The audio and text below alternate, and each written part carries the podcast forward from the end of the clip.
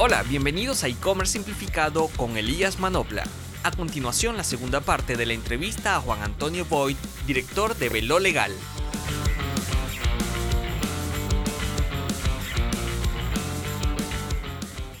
Me gustaría preguntar, digo, prácticamente ya lo hiciste, pero un cliente que llega por primera vez a tu firma y viene con la intención de realizar un emprendimiento específicamente de e-commerce o de vender artículos online, que es como lo, como el checklist básico con el que debería contar no solamente en su web, sino como fundación de su empresa, trámites, etcétera. Sí, correcto. Y muchísimas gracias por la pregunta. Mira, nosotros realmente acompañamos a los emprendedores y pequeños empresarios desde el inicio de, de su negocio.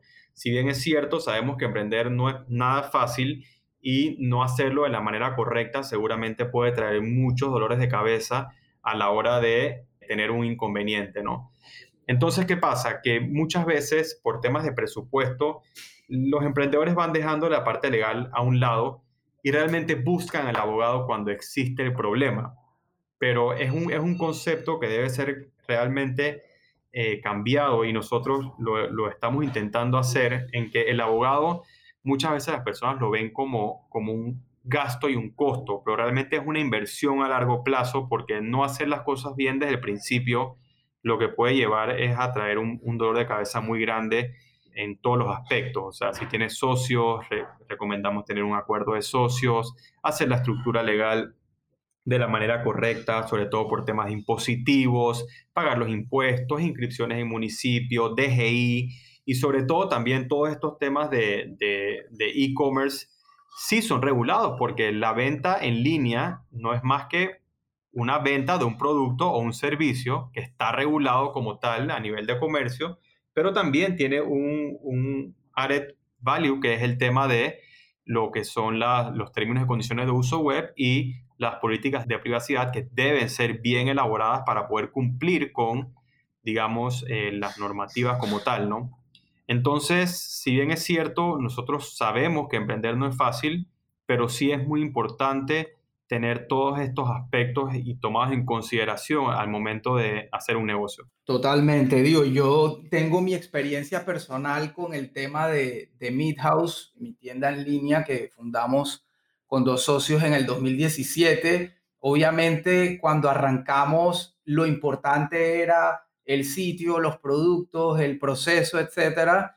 Y eh, arrancamos con un aviso de operación de estos a título personal, de los que uno saca con su cédula, que el, el RUC es la cédula, y cosas tan básicas como que cuando llegó el primer año fiscal, automáticamente ya teníamos una multa de 500 dólares y no teníamos ni idea. O sea, nosotros lanzamos oficialmente el primero de diciembre del 2017 y ya ese mismo año teníamos multa porque nunca presentamos declaración de renta. Así que cosas tan simples como esas, a veces a los emprendedores justamente por el desconocimiento y por, por el entusiasmo de lanzarse rápido, eh, como que pierden la perspectiva y como tú bien dices, suelen ver el tema de, de abogado y el tema legal como no solamente como un costo y un gasto, como bien decía, sino también como, como un tema tedioso, burocrático, aburrido, que, que, es difícil de entender y prefieren como, como quien dice meterlo debajo del tapete para después en algún momento volverlo a sacar. Entonces, creo que ahí es donde es súper clave gente como ustedes, como tu firma, donde tratan justamente de simplificar todo ese proceso y, de ahí el nombre también de mi agencia y de mi podcast, porque me gusta todo el tema de simplificar las cosas por muy complejas que sean. Pienso que la gente debe recibir ese input de la forma más sencilla posible. Entonces creo que de ahí eh, lo, lo, más importante y lo más clave que ofrece tu firma y que obviamente invito a la gente que nos está escuchando a, hacerte las consultas y, acercarse a tu firma. Hombre, claro que sí, muchísimas gracias. Mira, nosotros realmente hemos diseñado estos productos y servicios, digamos, lo ofrecemos como un producto y va destinado muy a los emprendedores y digamos que la experiencia la hacemos de una manera en la que ellos puedan comprender con facilidad cuáles son las obligaciones que ellos tienen a nivel de comerciantes, cuáles son los impuestos que deben pagar, cuáles son los permisos que deben obtener. Y sabemos que muchas veces son unos temas un tanto burocráticos, pero son permisos que deben obtenerse para poder realizar el, negocio, ¿no? A su vez también te comento un poco, nosotros eh, a, nivel de despacho hemos estado desarrollando un poco lo que es el, el legal design, legal thinking, que digamos nuestros contratos y nuestros documentos son bastante más simples y más amigables para nuestros clientes y a su vez también contrapartes y tal, ¿no? Si, si, si, si vemos el mundo está evolucionando y toca adaptarse a ello, ¿no? Las personas cada vez están buscando hacer las cosas de una manera eh, más sencilla, más simples y que, digamos, los negocios sean un poco más transparentes también, ¿no? Eh, sin tanto papelerío y uno piensa en el abogado y el contrato y que el contrato tiene 40 páginas. Eso no es necesario en estos días. O sea, las cosas mientras más claras están, menos problemas te buscan al momento de un proceso. Así es, así es, tal cual.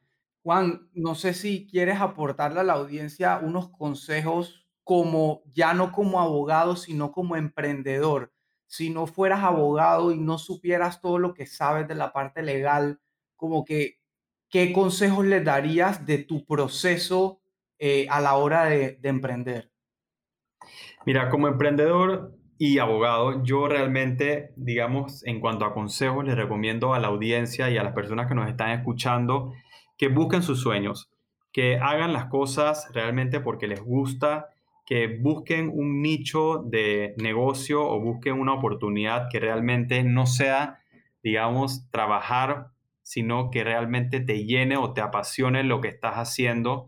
Hay muchísimas oportunidades afuera y nosotros entendemos que ahorita mismo estamos viviendo una situación bastante difícil eh, a nivel de, de economía global, pero las cosas van a cambiar y estamos seguros que haciendo las cosas de la mejor manera posible, trabajando fuertemente, uno va a poder lograr construir eh, aquellas cosas que uno siempre ha soñado, ¿no? Realmente hay un dicho muy sabio que dice, the sky is the limit, y sí es importante, eh, digamos, poner nuestro mejor empeño, levantarse todos los días queriendo hacer las cosas de la mejor manera posible, tratar de ayudar a las personas que tenemos cerca y sin duda estoy seguro que vamos a lograr impulsar nuevamente la economía y salir adelante. 100% de acuerdo.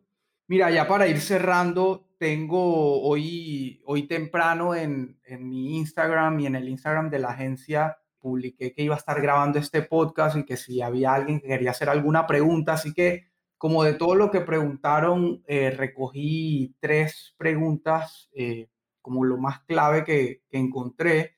Pero antes de pasar a eso, te quería hacer una consulta porque, eh, o sea, y quería ver si yo estaba en lo correcto también, porque hace, creo que hace un mes o dos meses tuve la oportunidad de que TVN me contactó para pedirme mi opinión sobre un tema de justamente comercio electrónico, de, de los usuarios y tal. Entonces, una de las preguntas era que cómo se podía lograr que esos usuarios que aún le tenían como temor al tema de comprar en línea y que se sentían desprotegidos y que no sabían si, si de verdad el producto les iba a llegar, no sé qué, yo le respondí al periodista que, digo, hay un tema de confianza con la marca, de asegurarse que sea una tienda confiable, justamente que revisen en la página que tiene sus políticas y todo el día y que, que no sea nada scam y ese, ese tipo como de, de negocios así medio grises pero aparte, yo le decía al, periodista que según mi experiencia,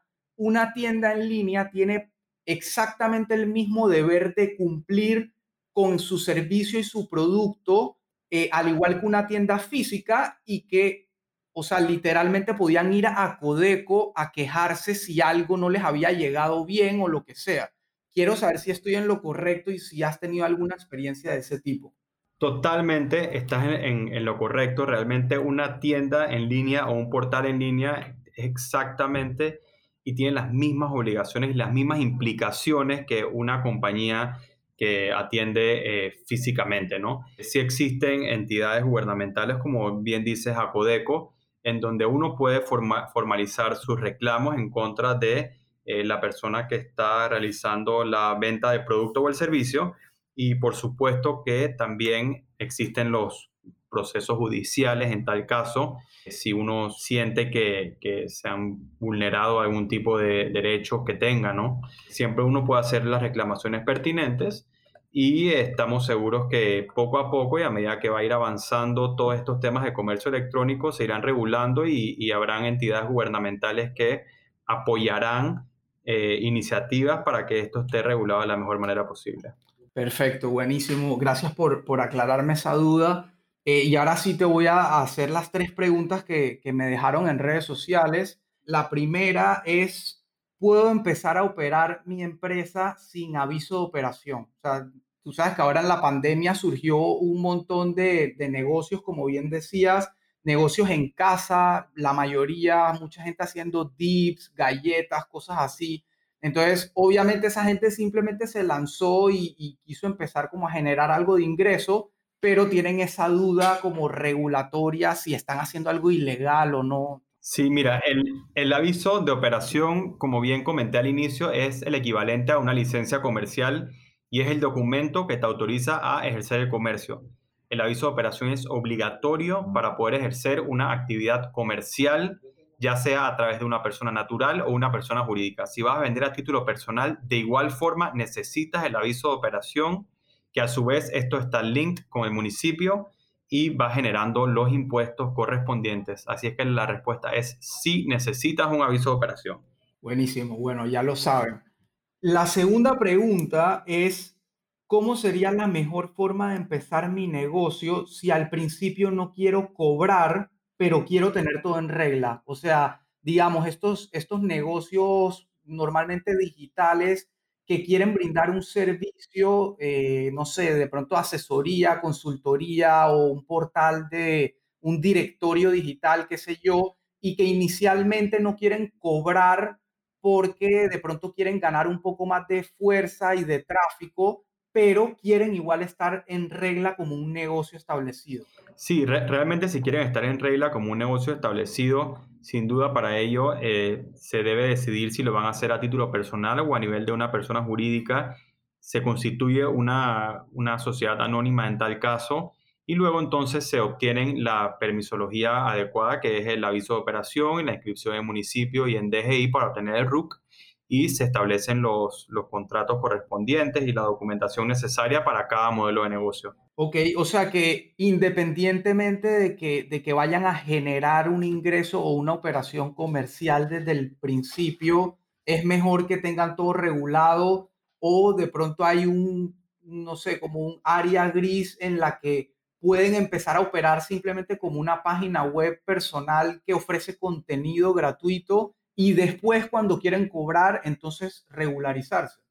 Mira, habría que, revisar muy bien el, modelo de negocio porque no queremos que, digamos, estas personas o estos negocios estén, digamos, por ejemplo, temas de influencer tal y que reciban, digamos, pagos en especies, ¿no? Entonces, eh, sí me gustaría poder revisar cada, cada negocio y poder dar mi opinión de acuerdo al, al modelo que tienen, ¿no? Perfecto.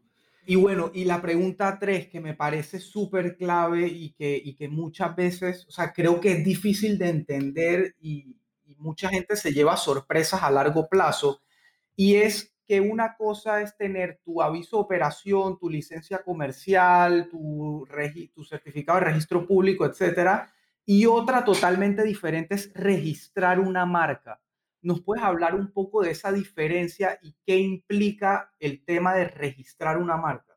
Claro que sí, mira, realmente el registro de una marca no es obligatorio, pero a su vez, y por esta razón muchas personas no lo hacen, lo único es que al no registrar tu marca te estarías exponiendo a diferentes riesgos que posiblemente las personas no saben que esto existe. Sin duda están dejando su creación y sus esfuerzos durante años totalmente desprotegidos, ¿no?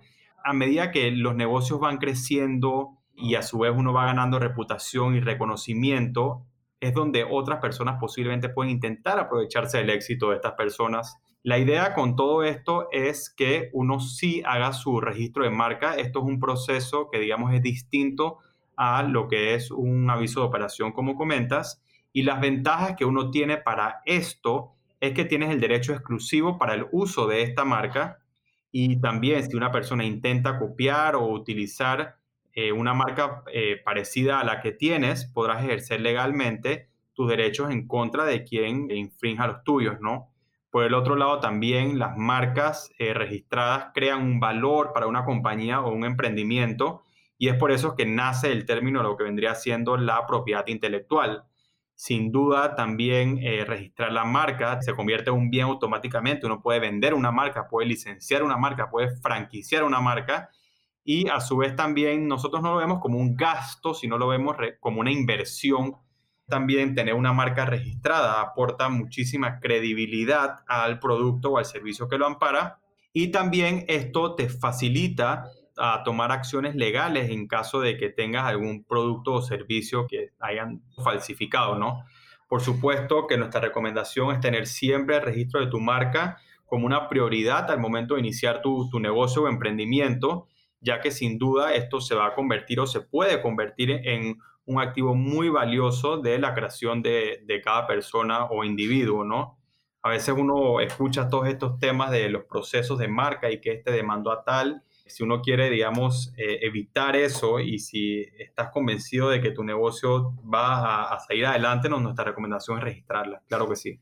Clarísimo, clarísimo. Casualmente, hablando de este tema, me acordé de algo que se hizo viral eh, durante la pandemia y no sé si tú si tú tuviste la oportunidad de verlo en redes sociales, pero dos personas, dos muchachas empezaron a pelear el tema de quién inventó una marca de unas galletas y, bueno, y se hizo viral y todo el mundo empezó a apoyar a una, a la otra, pero, o sea, como que ambas se reclamaban que habían creado su marca o su, su registro o que capaz ni siquiera tenían registro, pero mi pregunta va a digamos que en, en, ambos casos lo único que tenían era un aviso de operación a título personal con una marca para hacer galletas. ¿Qué, qué pasa en ese caso? O sea, ¿hay algo legal para hacer en verdad o qué? Mira, cada caso hay que estudiarlo en, entendiendo las particularidades de, que conllevan, ¿no? Habría que analizar muy bien el logo, el diseño, la marca, la clase en la que está registrada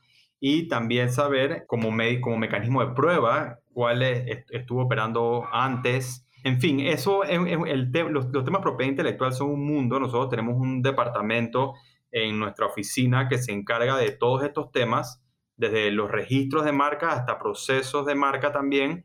Y con mucho gusto podemos ampliar esta consulta un poco más allá, pero habría que analizar cada caso puntualmente. Juan, nada, te agradezco muchísimo. Si quieres agregar algo más que sientes que se nos quedó por fuera y que pueda aportar valor, por favor. Antes que nada, muchísimas gracias a todos por haber escuchado este conversatorio sobre, digamos, un poco de propiedad intelectual, de registros de marca, emprendimientos y, bueno, un poco lo que está ocurriendo en nuestra economía actual sin duda nosotros los empujamos a todos aquellos emprendedores que quieran formalizar sus negocios. En Velo Legal estamos a la orden para lo que sea que puedan necesitar y siempre nos podrán contactar en nuestra página web www.velo-legal.com o en nuestras redes sociales. Tenemos una página de Instagram, LinkedIn y ahí siempre podrán tener información, un poco lo que estamos haciendo y a su vez también de diferentes iniciativas y proyectos. Así es que nada, estamos a la orden y gracias Elías por invitarme a participar en este podcast.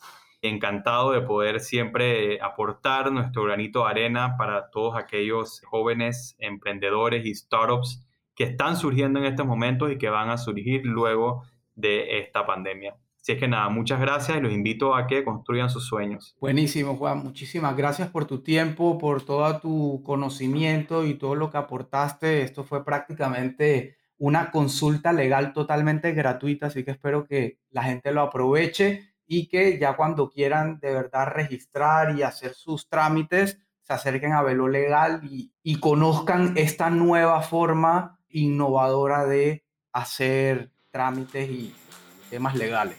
Así que nada, de nuevo, muchísimas gracias y seguimos en contacto. Gracias a ustedes, hasta luego. Chao.